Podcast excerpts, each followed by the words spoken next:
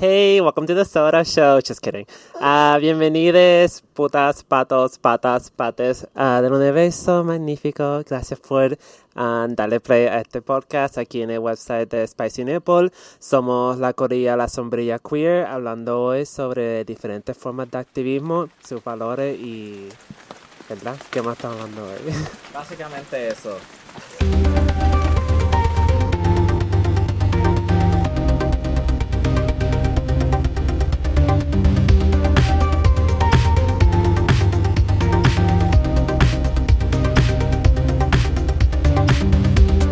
Hola, aquí Narus. Eh, en el día de hoy tenemos y nos acompaña Le Grupe de Plátano Diary. Hola, hola, gracias por la invitación. Hola. Gracias a ustedes por venir hoy. Si ustedes se pueden presentar, por favor. Pues yo soy Adriana, soy trabajadora social en Estados Unidos, en la, la, ciudad de Filadelfia. Y nada, estoy bien contenta de estar aquí por fin este junte. Hola, yo soy Verónica, la otra parte de Plátano Diaries. Yo soy estudiante de PhD en Chicago. PhD. Eh, pronto me gradúo. Nada, y yo trabajo con temas de música y género. Y estoy súper contenta de estar aquí con ustedes y que esto se haya dado. Si ustedes supieran que Plátano Diaries nos contactó hace tantos meses atrás, ¿ustedes saben cuánta energía de Virgo hay ahí? O sea, y de Tauro, estos signos de tierra se dedicaron de repente a contactarnos como cinco meses antes solo para planificar este día de hoy. Así que estamos todos agradecidos de que ustedes estén aquí, estamos emocionados, este, desde el inicio hemos sentido el amor que ustedes nos han estado dando. Así que nosotros le queremos devolver eso a ustedes. Eh, hoy es el día que vamos a, compartir y vamos a hacer el showcito juntos. Y ahorita vamos a estar grabando también por allá, por el otro lado, con Platano Diaries. Así que revísenos en ambas plataformas que nos van a estar escuchando. Primero que todo, antes de, empezar con todos los demás temas y preguntas, yo les voy a preguntar, ¿qué es Platano Diaries? Para que se presenten a la gente. Bueno, Plátano Diaries es un podcast que nosotras empezamos cuando yo estaba viviendo en Chicago. Estábamos como que texteando rants una a la otra de, de cosas que pasaban aquí en Puerto Rico. Nos llamaba mucho la atención que nadie hablaba de la interseccionalidad de los asuntos, o sea, las cosas se hablaban como que de un solo plano y estábamos las dos como gritándonos por texto, rants, la misma cosa, como que, ¿por qué no hablan? Y de momento dije, pero ¿por qué no hacemos un podcast? Yo estoy segura que hay gente que quisiera escuchar estos rants y lo apreciarían, así que empezamos a escribir ideas y a grabar. Entonces el formato del podcast es que cogemos como un caso o algo que esté pasando coloquial o de cultura popular en Puerto Rico, and then we criticize. we offer our critique, ¿no? Y damos una perspectiva. Nosotros decimos, este... Signo tierra. Yes. sí, judging everyone. Damos la perspectiva, ¿no? Feminista e interseccional para ver otros ángulos y para llevar la conversación a otros lados. Y el podcast, pues, se ha transformado en realidad a algo menos sobre cultura popular y más sobre temas un poquito más serios y el season que viene ahora pues va a ser un poquito más heavy, pero igual con la misma energía que siempre le metemos, ¿no? Pues mira, en verdad es como que sí, eh, he notado alguno que otro cambio y de verdad me gustaría... Bueno, iba a decir, me gustaría participar, voy a participar en los podcasts con ustedes. Sí. Ahorita. Eh, pero sí, me, me, me, encantaría, si en algún momento tienen algún tema que no sepan cubrirlo completamente, me encantaría estar en, en el de ustedes. Claro, y nosotros siempre usamos lo, los recursos de la sombrilla queer. Sí. Somos number one fan. Somos fan número uno de la sombrilla queer. Siempre estamos como que poniéndole referencia a, la, a, las cosas y todo lo que escribimos. So. Escuchan eso, mi gente. Sé tan fan que haces una fiesta y podcast con la sombrilla queer.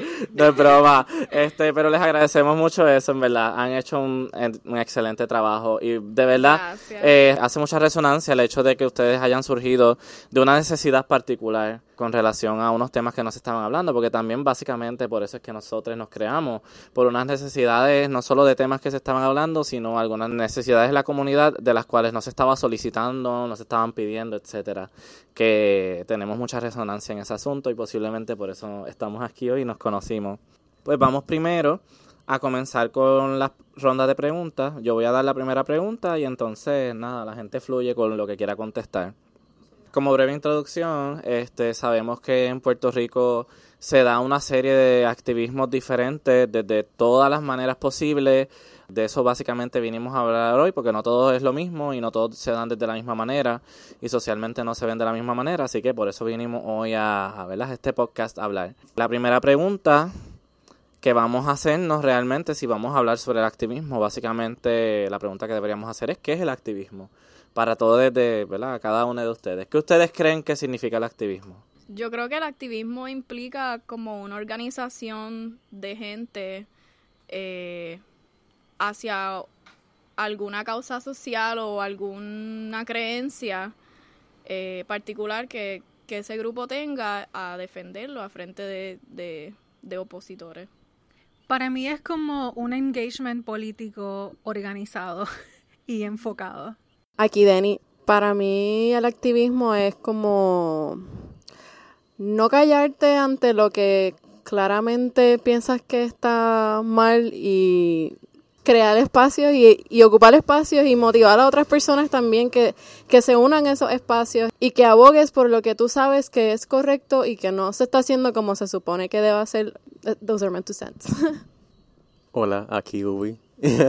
eh, pues yo pienso que activismo parte básicamente de un posicionamiento político, estoy, ¿verdad? Y cómo nos manifestamos en base de esos ideales, ¿verdad? Pues yo había leído hace mucho tiempo, creo que fue en Wikipedia o en otros espacios, que activismo básicamente es un montón de personas o una persona unidas para luchar por una causa en específico.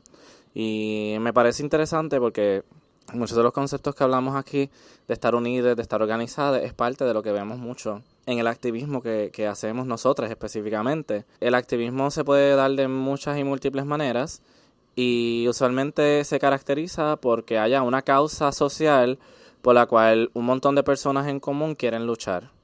Una o más personas, generalmente. Ya no se toma tanto en consideración cuando es una persona, porque a veces, pues, recae mucho en, ah, esa persona está peleando sola con todo el mundo, ¿verdad? Pero ya cuando, cuando es múltiples personas luchando por un mismo objetivo, ahí es que se ve, ¿verdad? La causa, la razón específica por la cual se está luchando, etcétera. Así que el activismo ha ido evolucionando. En algunos países es muy bien visto, en otros no es muy bien visto, como hemos visto en Puerto Rico. Así que a esos son los temas que vamos a entrar en el día de hoy les voy a preguntar qué tipo de activismo existen. ¿Ustedes han escuchado algún tipo de activismo diferente al que nosotros hacemos? Nosotros hacemos un activismo LGBT, ese es el que, con el que nos caracterizan. También hacemos un activismo feminista, transfeminista, eh, hacemos un activismo donde se toma en consideración personas negras, eh, uno antirracista, uno que toma en consideración personas con diversidad funcional, etcétera. ¿Qué tipo de activismo ustedes han escuchado anteriormente? Bueno, yo vengo desde crecer en el activismo de tener una madre que estaba en una organización obrera, so siempre los derechos de los empleados de la UTIER, pues es algo con lo que yo crecí. So ese fue mi primer encuentro con, con el activismo y con este como que salir a la calle y luchar por lo tuyo. Por otro lado, yo crecí con un activismo muy religioso. Este, mi, mis papás son bien religiosos. Siempre recuerdo que me llevaban a, marchas y a, pues, a cosas como happenings, eh, pero eran como que del otro lado del espectro. ¿Verdad? Sí, porque a veces nos llega a la mente que el activismo únicamente se reduce a lo que nosotros estamos haciendo y que son gente buena, que siempre están para una causa. También hay activismos llenos de personas que quieren hacerle daño a un montón de comunidades. Existen activismos religiosos los cuales se dedican únicamente a hacer daño, hacer o intentar hacer reglamentaciones en contra de comunidades LGBT. Y entonces asumiríamos que, que las personas como que todas las que hacen activismo son súper buenas eh, o que quieren hacer el bien común, pero no necesariamente. Hay activismos que se dedican solamente al bien mental común de una pequeña comunidad perteneciente, que a veces se quiere hacer aparentar como una gran comunidad dentro de Puerto Rico. Y entonces, ¿verdad? Ese activismo que, que hacen es para una comunidad que no está mal, porque hay activismos que son para comunidades pequeñas y específicas. Eso definitivamente es parte del activismo. Pero muchas de las veces algunos de esos activismos están llenos de, de odio hacia algunas comunidades y es importante que eso se tome en consideración, porque cuando pensamos activismo pensamos en, figuras antiguas en, Puerto Rico, no antiguas, pero figuras que llevan muchos años como Pedro Julio, eh, Cecilia Dalú, etcétera, pero también están los fanáticos religiosos fundamentalistas que también son parte de, esos grupos activistas. Su activismo es en contra de las comunidades LGBT, en contra de las personas negras, etcétera. JB aquí. Nada, yo personalmente, pues por mi profesión, también he visto mucho activismo. No voy a decir qué profesión, que, en qué profesión yo trabajo, porque también entonces caería en otra, en otra, en otra, porque voy a hablar mal de otras personas. Eh, pero. Código de ética. Exacto. Exacto, pero eh, yo era parte de una asociación de mi profesión, entonces hacíamos activismo para progresar nuestra profesión y nuestra independencia en, mi profesión. Pero entonces había una asociación de otra profesión que estaba pues mejor pagada porque tenía una membresía obligatoria, bla, bla, bla. Así que eh, otra, otra profesión hacía activismo para que nos nos hicieran obsoletos a mi profesión. So, es como que ahí también se ve el tirijara de, las diferentes, que aunque es un nicho bien específico, porque es solamente una profesión de una comunidad entera, eh, pero, pero definitivamente ahí se ve como que a veces la parte buena y la parte mala de lo que es el activismo. Ah, solamente quería decir que el activismo también, o sea, la gente actúa de acuerdo a su ideología y la gente se motiva a salir a partir de la ideología que cree y que rige su forma de ver el mundo. Así por eso es que se puede ver por qué unas personas cristianas quisieran hacer movilizarse de la forma que, que lo hacen para coartarnos derechos, pero bajo su forma de ver el mundo piensan que lo están haciendo para ver para ver el bien, aunque es importante que entiendan que sus creencias son muy suyas, pero no se las pueden imponer al resto de las demás personas. A mí me parece muy interesante lo que tú dices porque precisamente vemos constantemente cómo personas fundamentalistas religiosas le dicen a, por ejemplo, eh, la perspectiva de género en las escuelas, le dicen la ideología de género. Le dicen, no, esa ideología de género que hay por ahí que le quieren imponer a a la niñez. Estas mismas personas fundamentalistas no ven su punto de vista como una ideología, lo ven como una verdad, como una pura verdad. Y si es una pura verdad, no es una ideología, no es una manera de pensar, es lo que es y ya. Y ven estas otras maneras de ver el mundo como ideología eh, contrario a lo suyo, que no lo ves como una verdad. Que eso es importante tenerlo claro, porque eso es lo que nos puede caracterizar a nosotros de alguno u otro movimiento que exista. Pasando por aquí por la cuarta pregunta, ¿qué contrastes hemos visto entre los activismos del pasado y el futuro.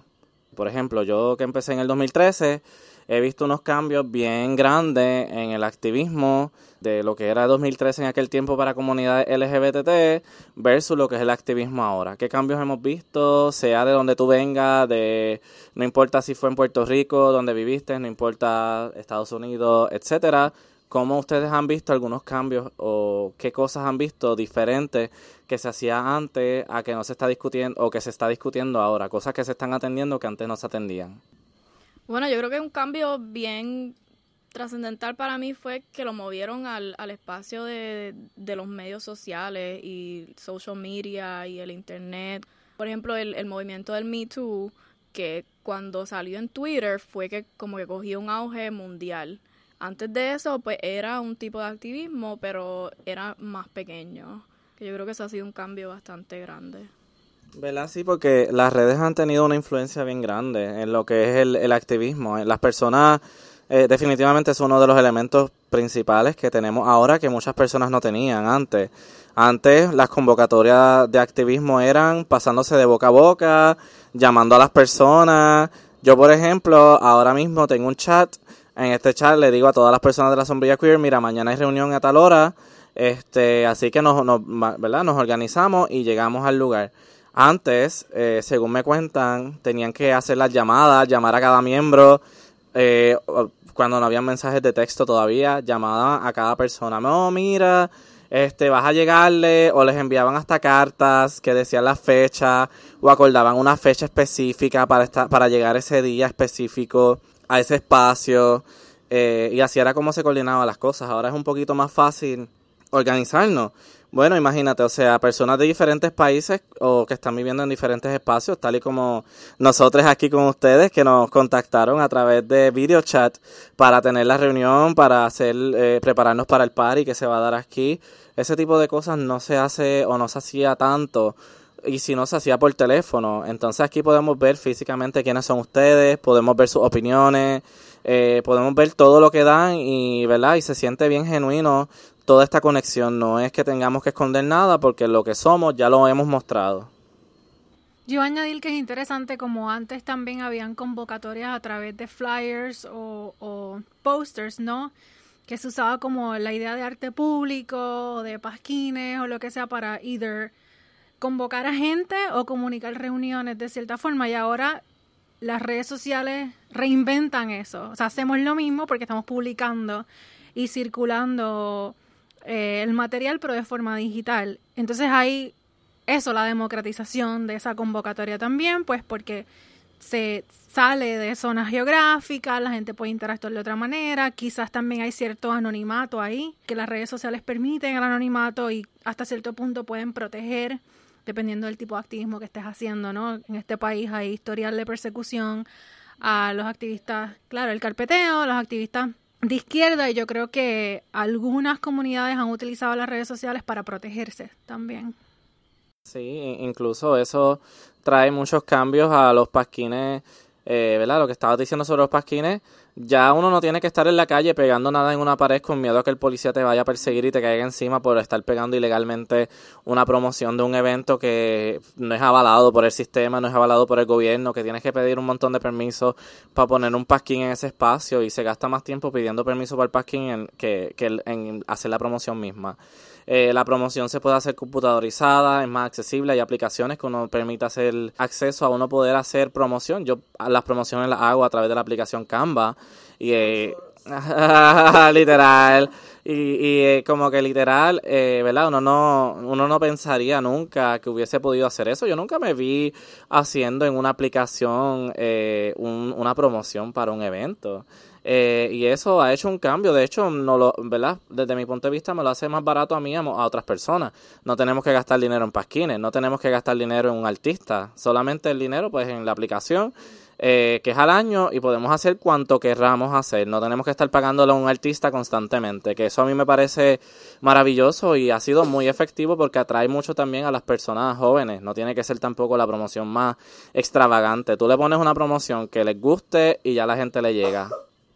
También otra cosa que las redes han influenciado, este, es, yo pienso en la masividad, como mencionaste ahorita en Me Too, pero no tan solo en las redes precisamente, sino, ejemplo, en el verano de ahora que sacamos a Ricky, todas las convocatorias eran por internet y la gente le llegaba, este, y no solo eso, sino que también en la diáspora se dieron manifestaciones y la gente las grababa y las ponía a las redes y tú las veías y las compartías. Y también otra cosa muy reciente, eh, desde Chile ahora tenemos un movimiento feminista que ha creado protestas en un montón de países del mundo y pues eso no era algo que antes se pudiese dar, pero ahora vivimos en un contexto en el, que sí, pues el activismo se, se ha, ha creado y conseguido muchos espacios. También me gusta mucho el hecho de que eh, pues el activismo también sea como bailarines desde los siete años. Me gusta mucho el hecho de que él el activismo se ha movido también a medios artísticos mucho. Como que ya no solo es cabildeo como hacían antes, que lo encuentro súper aburrido, to be honest. Pero, pero se tiene que hacer también en sus aspectos. Me encanta que ahora son bailes como el como en, el, en, el, este movimiento reciente, que el activismo se haga a través de, de arte, como lo hacen pues, nosotras mismas que, que usamos en la Canva, sponsor us, para hacer activismo, para hacer anuncios y esas, ese tipo de cosas y, y hacer infográficas. pienso que es excelente y me, me gusta, me gusta mucho y, y es hasta pues más llamativo para mí el hecho de que, de que Activo se ha, mo- se ha movido hasta estos medios. Incluso, eh, ¿verdad? Hablando de eso de llamativo, hay muchas personas que sabemos que no salían antes a la calle por miedo. Sabía, habían personas que simplemente no querían salir y querían de alguna manera contribuir. Las redes también se lo ha permitido. Eso de no tener que salir y tú puedes hacer activismo desde tu casa. Ah, no, bueno, yo no puedo salir, pero sí puedo enviarte esta información que requiere la persona que va a hablar enfrente a un micrófono. Eh, yo no puedo salir, pero te puedo compartir la promoción porque tengo un montón de amistades que conocen eso.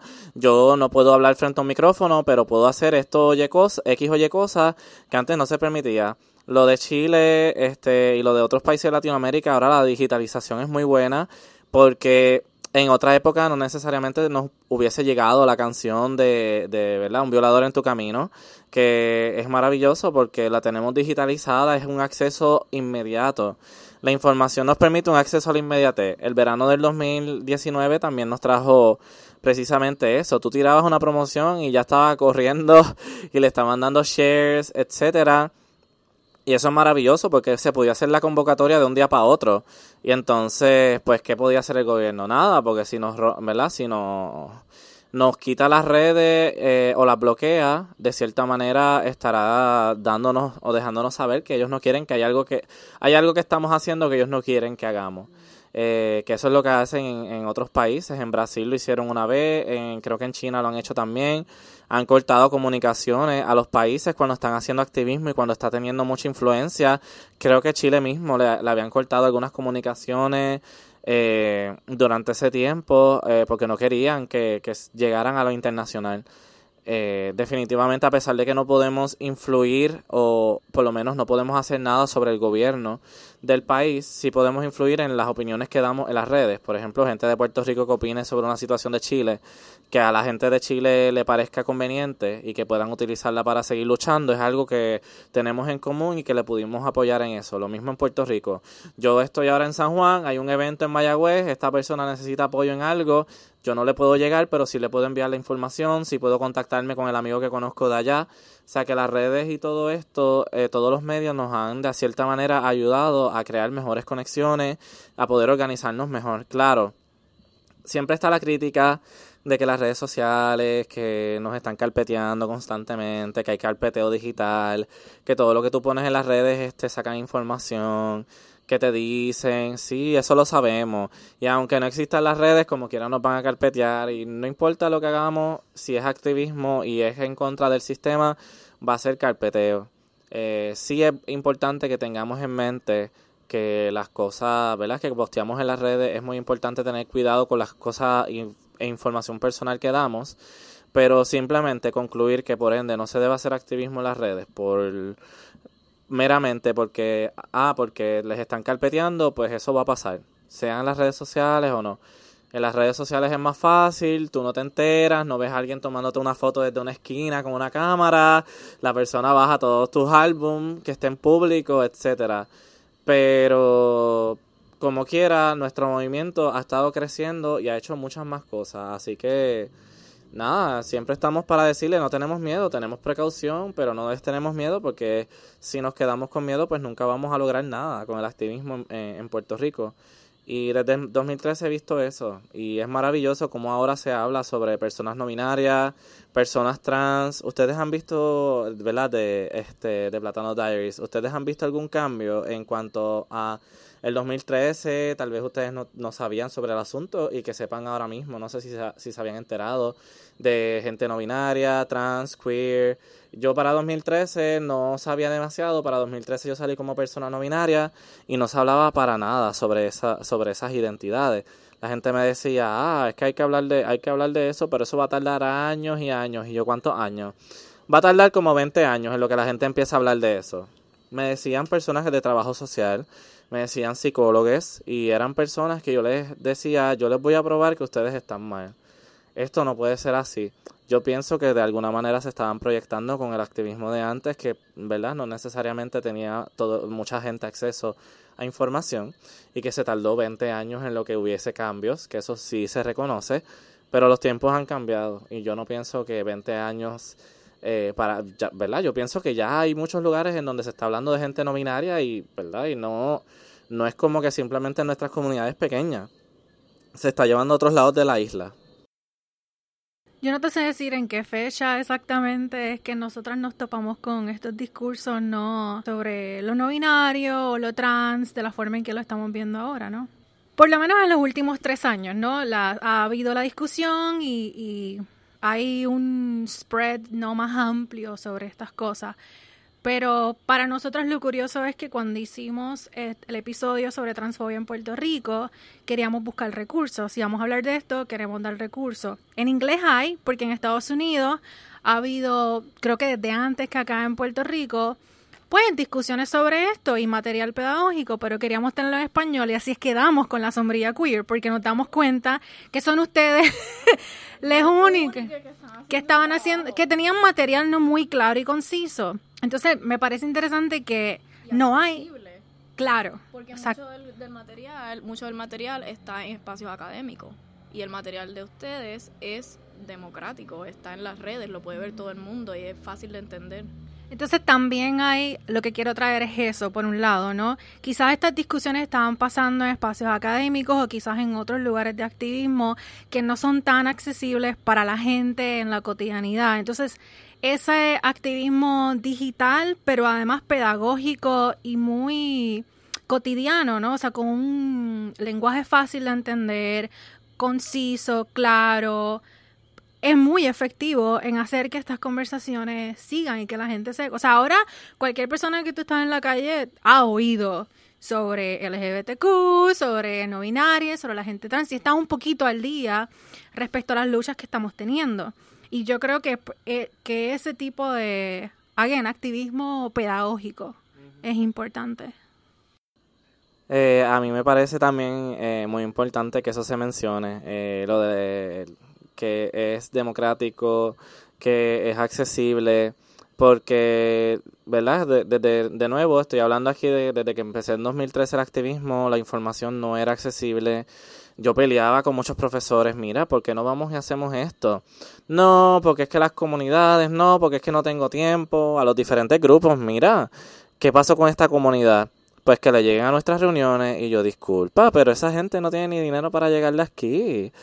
Eh, y entonces para mí era bien fuerte tener que escuchar que me dijeran que le lleguen, que le lleguen porque si no, no vamos a hablar del tema. Pues que hablen esa, per- esa gente misma.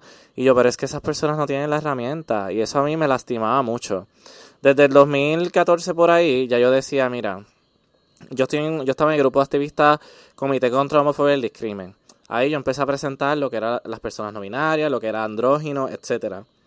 Al principio se hizo un poco complicado para entender, pero luego eh, empezaron a impulsar más eh, identidades trans, queer y no binarias en el grupo. El grupo luego, pues, tuvo su rompimiento porque todo, ¿verdad? Ya yo llevaba varios años haciendo activismo y yo siempre me quedé con esa idea de, de hacer un grupo que se llamara La Sombrilla. Entonces yo me quedé con eso en la mente, la sombrilla, la sombrilla, la sombrilla. Y no fue hasta el 2018 que ahí fue que hablé con, con Sora y yo dije, mira, es necesario hacer de alguna manera, tú sabes, algún activismo que permita que nosotros podamos hablar sobre nuestras identidades. Los, a mí me han entrevistado tantas veces y me han cortado completamente de la televisión. Cuando yo estaba en el Comité contra la Homofobia y el Discrimen, me hacían una entrevista, le hacían una entrevista después a Carmen Yulín y quien salía en las noticias, adivinen quién era. Carmen Yulín. Así que, y no, no, ¿verdad? No es por tirarle, pero eh, hay un si problema. Nadie, no te vamos a juzgar. Sí, pero es que literalmente hay un problema en el que en el que ponen a las personas que se ven que tienen más influencia, que son políticas, estas personas que están presentes en los medios eh, sociales, eh, en los medios como la televisión, la radio, y a personas como nosotros no nos ponían. Esas personas a quienes ponen no son de las mismas identidades trans, queer y no binarias, y por una razón es que son tan influyentes y tan importantes para, la, para las personas, precisamente porque no son de ninguna de nuestras identidades, porque gente con nuestras identidades nos rechazan tener nuestros programas generalmente, ¿verdad? Nos rechazan tener nuestros programas, salir en la radio, generalmente nos rechazan salir en televisión. Nos van a decir qué es eso y se le van a quejar al programa de televisión, mira lo que está poniendo guapa, qué es eso de una persona trans o persona trans nada, qué es eso de un hombre vestido de mujer o una mujer vestida de hombre o qué hace un hombre con maquillaje o qué esa, esa, ese tipo de comentarios feos que nos, ¿verdad? que nos dicen y el backlash que podemos recibir eh, y el backlash que puede recibir la cadena, por eso lo evitan mucho esas personas. Así que era necesario hacer un grupo de este tipo para que nosotros mismos pudiéramos visibilizar nuestras experiencias. Me parece súper interesante lo que dices porque desde, pues desde una perspectiva de afuera, las personas trans, no binarias y alguna identidad queer en Puerto Rico en los medios lo que se usa es como como un character, no es una persona que hace activismo. Y yo creo que ahí es que está la diferencia, porque, por ejemplo, el personaje de, de Guille en, en Entrando por la Cocina en los 90, esa persona es una persona gay, eh, como que en su, en su vida real. Entonces, yo creo que esa persona fue, se me olvida el nombre de él. Víctor Alicea. Víctor Alicea, gracias. Gracias, Víctor. La vieja, la vieja que soy yo. Víctor Alicea, para mí eso es un tipo de activismo porque él estaba ocupando ese espacio y ese lugar con esa imagen, pero cuando tú me estás hablando de, de traerlo a las noticias, que ya es una cosa que es más pedagógica, es más seria, eh, es una cosa de, de, de luchar por algunos derechos, pues la gente como que no lo toma en serio, porque lo ven todo como si fuera un personaje de, de comedia.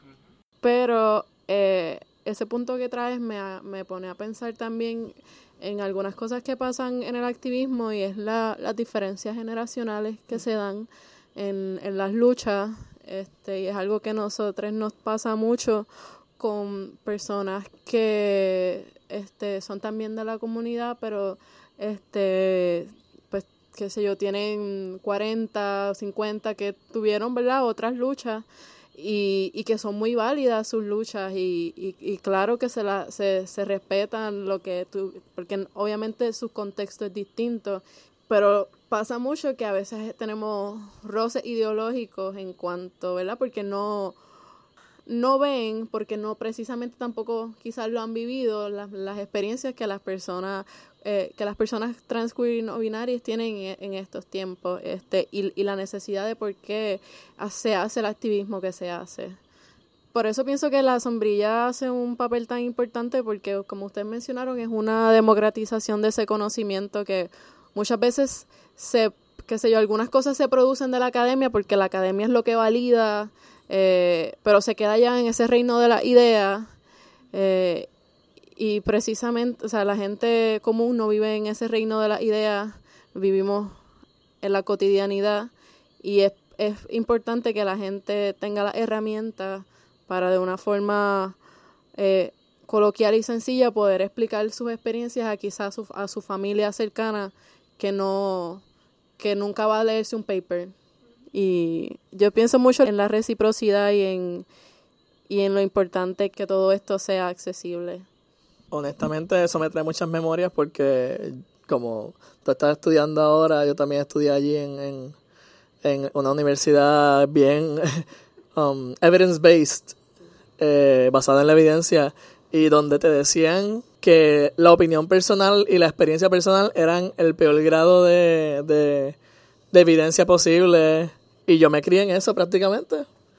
Eh, y ver ahora que, que, que pues realmente, eh, y vivir realmente que, que experiencia propia sí es totalmente súper más válida que cualquier otra cosa, tú sabes. O sea, porque ajá, experiencia, eh, a, menos de que sea experiencia personal colectiva, tú sabes, que todas una persona hayan pasado por lo mismo. Pero, pero definitivamente es una de las mejores evidencias que tenemos nosotros para vivir de una forma saludable, y de una forma, pues como nos merecemos vivir, porque de una forma humanitaria. Me es bien interesante todo eso y cómo también activistas de, de hace años, eh, como tú dijiste, el, el, el, gap generacional, pues como activistas de años, pues sí, no, no toman como válida nuestras experiencias personales y necesitan un paper o necesitan artículos escritos para poder hacer, eh, para poder creernos de nuestra vivencia. Y que pues, como hemos visto en recientes ocurrencias, si alguien les dice que algo está mal, eh, ellos sacan en cara pues su, su trayectoria como activista y sacan su, su experiencia en, en activismo para, para no validar tu opinión y no creerte y ni siquiera darte el espacio para el beneficio de la duda para decir como que, ah, pues puede ser que sea verdad lo que esta persona me está diciendo, aunque sea más joven que yo.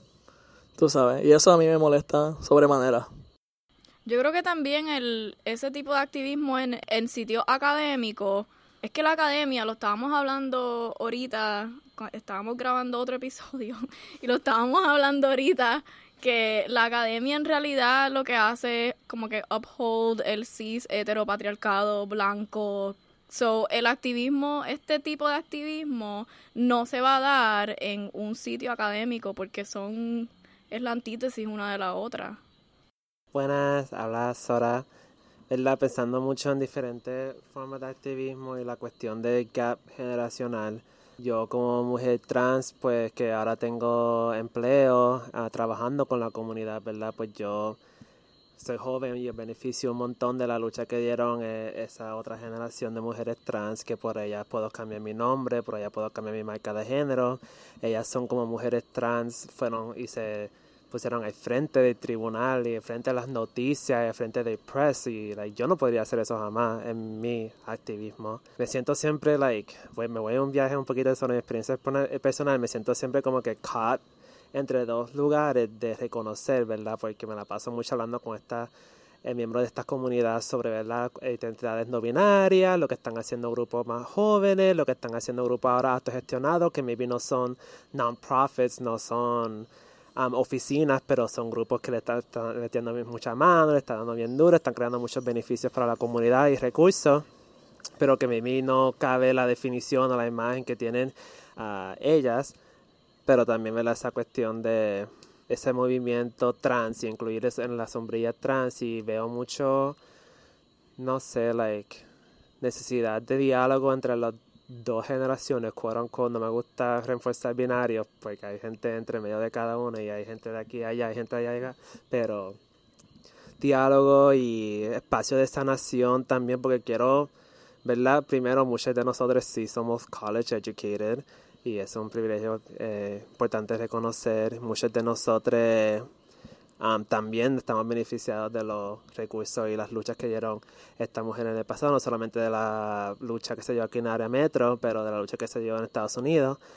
No sé, veo mucho, ¿verdad? Como los recursos siempre han sido tan limitados, esa cuestión de añadir un grupo a un movimiento cuando ya estás eh, luchando por el little, breadcrumb de recursos, añadir otro grupo más que pueda que ese grupo consiga ese recurso antes de el grupo que lleva luchando, como pasó con um, activistas, hombres gay, mujeres trans, que las mujeres trans añadieron los hombres gay que se salieron eh, levantados, fueron los hombres gay, no fueron ellas. Pero a la misma vez también, like, la falta de, como explicó JV, uh, reconocimiento, a veces vulgaridades hasta haciendo de mi vida a ambos lados porque también how many college educated queers even know how to relate to sex workers o mujeres que no fueron a universidades. So, ahí siempre hay tensión, mucha tensión y siento que hablando de diferentes formas de activismo, espacios de diálogo y espacios de sanación pues pueden ser bien importantes, espacios de reconocer, ¿verdad? Que cuánto de estos diálogos y cuánto de estas luchas y esta tensión viene de, trauma, de este trauma de sobrevivir, este luchar por estos recursos limitados,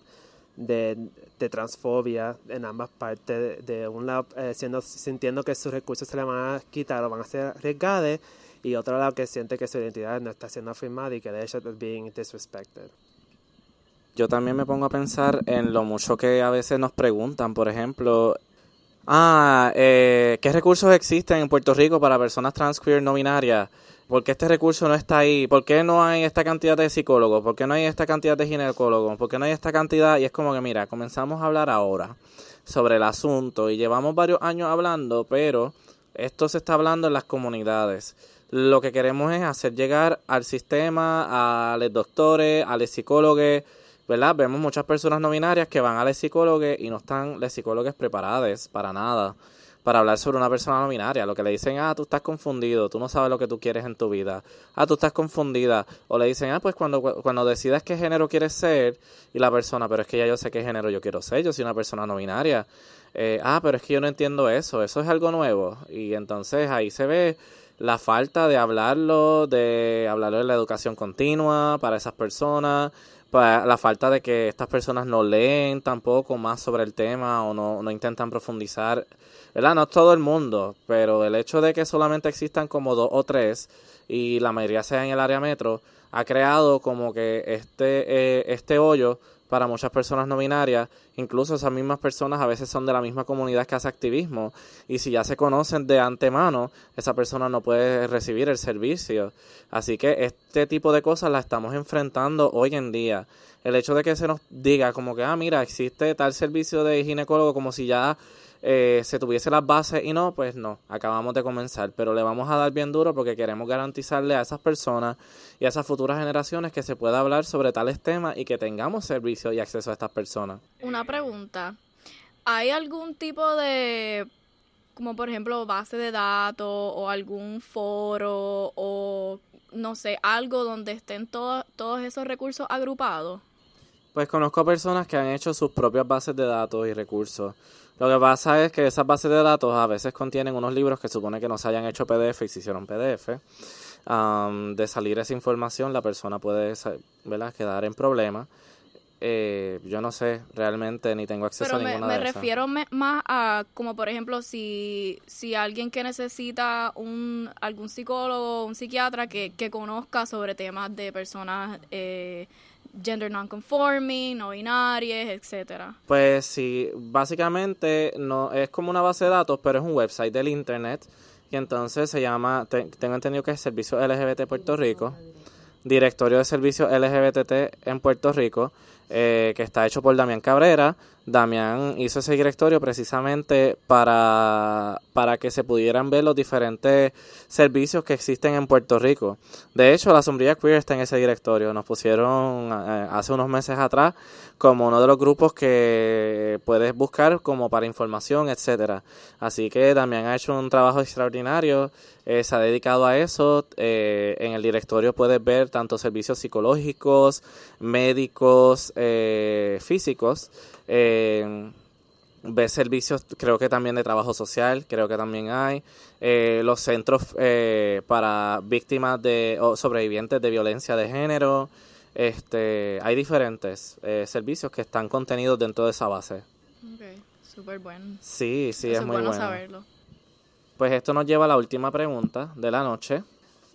La última pregunta sería, el activismo que hacemos y la importancia del mismo.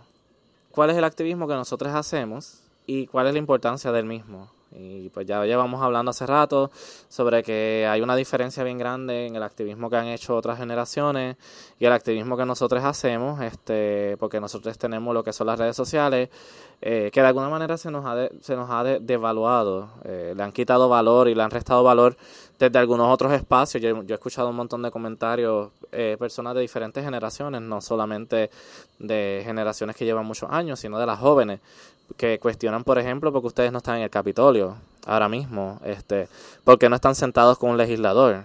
¿Dónde está tu gabán? Ponte el gabán y llega a hablar con el legislador, que hablando vas a resolver el problema. ¿Ok? Ese, ese tipo de cosas las recibimos todavía hoy en día y entonces queremos ver como que cuál es el activismo que nosotros hacemos. Ese es el de, de las redes. ¿Qué es eso? Eso es como ciberactivismo. ¿Cómo se le llama eso? Yo- o sea, yo no sé, no quiero autodenominar lo que hacemos nosotras como activismo. Eh, pero lo que sí voy a decir es que estamos hablando sobre la academia y lo inac- inaccesible que es cierto lenguaje y ciertos temas para la gente que está fuera de esos espacios. Y yo creo que uno de los motivos para nosotras al crear el podcast fue precisamente como gente que yo ocupo activamente y Adriana ha ocupado estos espacios académicos y hemos tenido el privilegio de estar en universidades muy prestigiosas en Estados Unidos, o sea, hemos tenido una educación única, ¿no? Y privilegiada de poder llevar eso, ese conocimiento, de nuevo, un lenguaje más accesible, en una plataforma un poquito más asequible, para hablar de temas que son importantes y que encontramos que son eh, apremiantes, pero de una manera que sea, pues, entendible para todo el mundo. Así que todo ese knowledge que nosotros llevamos acumulando por años, literal, llevarlo, ¿no? A, la gente, a la calle, porque sabemos que todo el mundo no tiene el, el privilegio de acceder a estos espacios ni el claro sí obvio ni el tiempo ni las ganas and that's fine and that's okay no entonces de qué manera entonces lo hacemos accesible y también lo hacemos accesible de forma amena o sea nosotras en el podcast hablamos de todo y es que si yo nos reímos y lo asociamos con cosas que esta cosa de la cultura popular, yo trabajo con cultura popular y yo encuentro que a través de la cultura popular y la música se pueden tener conversaciones súper ricas e importantes que, que tienen impacto en nuestra vida. Así que si eso es algún tipo de activismo, pues creo que ahí está, ¿no? Este, traer ese lenguaje, traer esas estructuras a, a lo diario. Yo diría que lo mismo, es como esta idea de democratizar el el conocimiento, de poner lo que nosotras aprendamos, porque constantemente aprendemos cosas nuevas cuando estamos haciendo research para, para los episodios, como que poner eso en algún sitio donde cualquier persona lo pueda accesar. Eh, y también pues traer voces que no son las de nosotras, eh, como por ejemplo cuando quisimos hablar de asuntos trans, pues eh, hablamos con Pax, el chef, eh, cuando quisimos, no sé, ¿a quién más hemos entrevistado? Hemos entrevistado cuando quisimos hablar de, de gordofobia, eh, invitamos a Macha Colón, eh, o sea, es cuestión de traer voces, ya que nosotras tenemos ese privilegio de tener una plataforma, de tener el tiempo de sentarnos y hacer esto y whatever, pues poder traer voces que, que hablen de, de su experiencia. Yo creo que ahí es que está, si, si algo de activismo hacemos, yo creo que es eso. Bueno, yo estoy totalmente de acuerdo. No pienso que deberían devaluar su, su trabajo por... Están estamos en los medios sociales solamente porque hacemos podcast, porque definitivamente es un trabajo que sí está ayudando a, a, promover eh, pues cierto bienestar de diferentes comunidades. O sea, no, no porque no porque sea digital significa que es menos. Definitivamente, ya las personas que dicen que, que porque estamos cabildeando en el Capitolio, pues a veces tenemos dos o tres trabajos que tenemos que trabajar a salario menos que el de ustedes. Y también nos dicen que no trabajamos. Exacto, y también dicen que no trabajamos. Eh, así que pienso que, que está, o sea, tenemos tantas cosas en nuestra vida ahora mismo porque pues una generación puede que nos haya un poquito jodido un poquito en nuestra supervivencia. Eh, pues como Los que... boomers. Sí. Ok, boomer. no quería decirlo, pero pues... Aquí hay que hablar a la clara. Pues, yo, yo bajo mi lado acuario en estos podcasts. pero, pero definitivamente, pues tenemos muchas cosas en nuestro plato muchas veces y no podemos estar cabildeando cuatro o cinco horas en, en, el, en el Capitolio, ¿me entienden? Así que pienso, pienso que nuestro activismo es igual de legítimo que otros activismos. Eh, así que pues, y pero marchamos cuando tenemos que marchar, si podemos marchar, si no, pues apoyamos desde las casas, avisamos, yo, he sabido hacer que cuando no estoy en las marchas, yo aviso a mi gente cuando están tirando gas pimienta, cuando están empezando a, sonar las alarmas para, para que van a tirar los, los gases, eh, como que dándoles rutas alternas, diciéndoles si va la policía o no va la policía. Así que todo eso es forma de activismo, porque si no estás haciéndolo, estás en apoyo. Y yo pienso que eso es lo más importante. Yo creo que una buena forma de contestarle a alguien que te diga porque tú no estás cabildeando en el Capitolio es decirle que hay gente que se dedica literalmente a eso, que si ellos te dan, si ellos te quieren pagar porque tú vayas a cabildear, que entonces lo hagan. Y también, like, este enfoque en las leyes, en cambiar las leyes, el país, la colonia, como que ese, el pueblo, como es que en que, se pierde con ese enfoque, con esa obsesión, se pierde mucho ese trabajo interpersonal, ese trabajo comunitario, que maybe se pierde mucho porque usualmente los líderes tradicionales de estos movimientos de whatever um, dejan ese trabajo interpersonal y comunitario a usualmente mujeres, personas femmes, personas queer, líderes queer, y ahí tú ves poquito a poco el pueblo cansándose, menos gente llegando a las marchas, porque es como que tanto trabajo que hace falta interpersonal nada más para sobrevivir el día a día. Ese trabajo es bien valioso también y uno se hace más accesible que el otro muchas veces, como ya hemos explicado, y no pone como que un hierarchy, que porque esto, este trabajo de yo hacer un, buscar daycare para la reunión o traerle comida a la compañera que no puede llegar abajo al supermercado, llevar a la compañera a su cita médica, como que no es menos valioso porque no está trabajando para cambiar una ley. Sino hay ese, es- eh, la, la población queer, la comunidad queer en historia, like, siempre nuestras intervenciones, nuestros like, luchas, nuestros esfuerzos se enfocan de, de forma comunitaria y que son, qué ideas innovativas salen de ese enfoque comunitario, ese enfoque en lo pequeñito, en tu block, en tu hood, en tu ciudad versus el país o el pueblo. Puede ser muy... No sé cómo se dice esa palabra en español nunca. Ableist. Capacitista. capacitista. No sabía esa palabra, acabo de aprender algo nuevo. Cap- puede ser muy capacitista eh, querer que las personas lleguen físicamente a diferentes sitios y devaluar el trabajo de personas que, por ejemplo, como tú bien dices, que llevan comida a alguien que no tiene, que le cuidan los niños, que hacen trabajo que es de, de cuidar a la comunidad. Y que también otra cosa que pienso es que, like, es irrealista pensar que vamos a cambiar todo el mundo, pero sí podemos plantar pequeñas semillas en la mente de las personas y dejar que germinen a su tiempo. O sea, como que nosotros no podemos cambiar a la gente, pero en algún momento algo que este en nuestra página o en su podcast haya salido en una conversación, una persona se va a acordar de eso y, y en algún momento lo va a cuestionar y, y pues de ahí va a salir algo que, que quizás cambie a la persona, quizás no, pero eso es cada persona en su en su vida, o sea, en su, en su propio camino.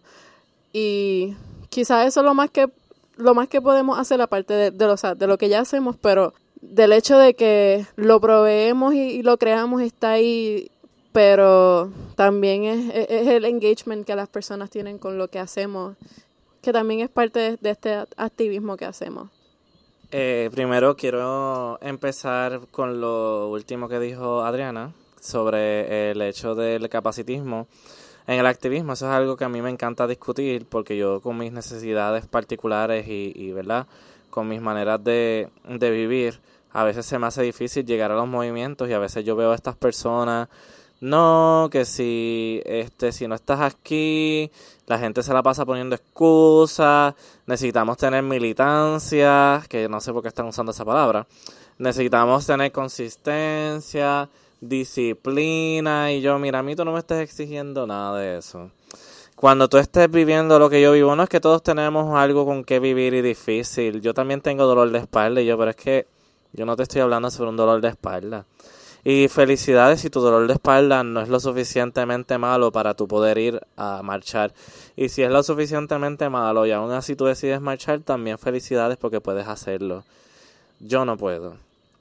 Así que iban a haber días en los que no puedo. Y no, no es que yo no me cuidé, no es que, es que me dio de repente porque hay condiciones que son así. Así que eso de estar tirándole a la gente la mala, de que, ah, no, que si no le pudiste llegar, estás mal, no eres un activista verdad, no estás comprometido, mala mía, pero hay par de gente que tienen los recursos, tienen el, eh, tienen el dinero, tienen el cuerpo y como quiera no lo hacen. O sea, ¿de qué estamos hablando?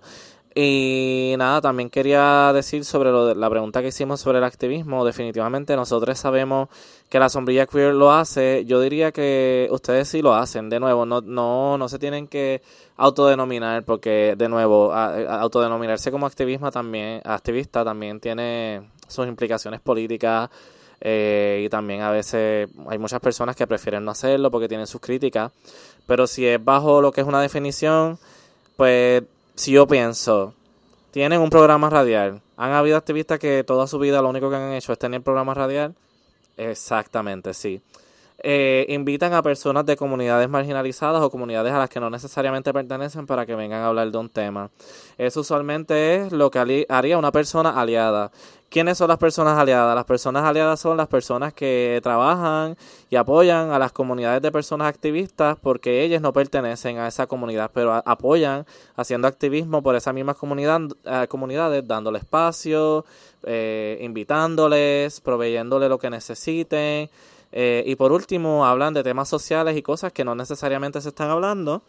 y están haciendo colaboración con un grupo activista. No sé, pero para mí todo eso son cualificaciones de... Eh, no les quiero empujar que ustedes sean desactivistas ni nada, pero precisamente esto es una algo con lo que yo peleo constantemente, porque se nos quiere hacer pensar que el activismo es estas personas que tienen un standing social, estas personas que ya están en la sociedad que todo el mundo las conoce o que tienen cierta fama. No, tú no tienes que tener cierta fama. La misma persona que escondidamente pasó dinero a un montón de personas de una comunidad para que se pudieran salvar o para que pudieran sobrevivir porque el gobierno no las quiso ayudar y le dio dinero a una comunidad de personas dominicanas, etcétera, y ayudó a las personas activistas dominicanas, aunque esa persona no esté siendo vista por los medios. Y aunque haya sido solamente ayudándoles con recursos, con comida, puede contar como una persona activista. O sea, el activismo es algo que, le puede, que puede hacer cualquier persona, basándonos en la idea de que es una causa común por la que estamos luchando. Y entonces, ustedes están al lado de nosotros igual que cualquier otra persona. Y aunque no, no, no quieran utilizar el título, el trabajo que ustedes hacen es muy importante. Y a eso yo sí le llamo activismo. Y es como que tiene un valor muy importante. Así que piénsenlo Me estoy agarrando el pecho porque... no, de verdad, me toca muy de cerca que digas eso porque para mí yo no soy una persona, o sea, yo sí voy a marchas a veces, me uno, lo que sea, pero that's not my thing. Usualmente mi si, lo, si algo que le voy a llamar activismo es que es como small revolutions, como que primero self-love y self-care. That's the first revolution for me. Y después la comunidad, o sea, care one for the other. Y yo creo que ese trabajo es donde el que menos se reconoce y el que a veces más eh, efecto tiene. Um, so I'm very happy que, que dice eso. Eh, ya no nos queda tiempito con el show. Pero eh, como palabras últimas, solamente les repetimos, no tienen que ser Che Guevara. Este, y sabemos también que tenemos nuestras críticas a Che Guevara, este, por macharrán. Eh, no tienes que ser el mártir, no tienes que ser la persona que se está muriendo por el movimiento, no tienes que ser la figura a la que le pusieron punta o cañón o lo que sea de pistola en la cara, no tienes que salir en las noticias, Tú desde tu casa puedes hacerlo. Hemos visto como gente como, por ejemplo, quienes hackean, que le llaman hacktivists, han, han logrado hackear eh, websites y revelar verdades y cosas que han ocurrido. Y solamente por hacer eso los han encarcelado. Y entonces muchas personas dirían, bueno, pues tú sabes, eh, la gente de las redes sociales no hace nada. Bueno, esa persona reveló muchas cosas y e hizo que el caso, pues, tú sabes, reluciera y que la, la, la víctima, la persona sobreviviente, pudiera hacérsele justicia, aunque a la persona la arrestaron. Eh, y no tienes que ser arrestada tampoco, no necesitas ponerte tu vida en riesgo para que tú seas activista. Tú desde tu espacio puedes hacerlo, desde tu hogar, desde hacer publicaciones en Canva, desde hacer estatus todos los días. Hay gente que lo que ponen es un estatus todos los días en Facebook, un rant de cómo es que le molestó que la señora le dijo esto y, le dijo blanco y la persona es una persona negra, eh, etcétera o en el mall que te molestaste con la empleada porque la empleada te trató como macho y entonces tú le dijiste no, no me gusta que me digan esa palabra, etcétera. Eh, y que todos los días tú pongas cosas así, eso también cuenta como activismo y todos estamos luchando por una causa común. Así que siempre recuérdenlo y nunca devalúes quién tú eres, nunca degrades el tipo de persona que tú eres ni lo que tú contribuyes a este mundo. ¿Algo más que quieran decir aquí? Yo resumo todo esto, ¿verdad? En mi cabeza como, pues el pleno hecho de, existir es activismo nos pueden seguir en las redes, en Instagram, en Facebook, en Twitter, como La Sombrilla Queer, C-U-I-R. Pueden buscar también a Plátano Diaries como de Plátano Diaries, tanto en Facebook, en Instagram y en Twitter también. En Twitter y en Facebook. Y en Facebook, yes. Y en Spotify. Pueden escuchar el podcast en Spotify, en Anchor, en Apple Podcasts. That's it. Así que nada, Corilla, les amamos un montón y de verdad, este, yo no sé cuándo va a salir este episodio, pero feliz Navidad.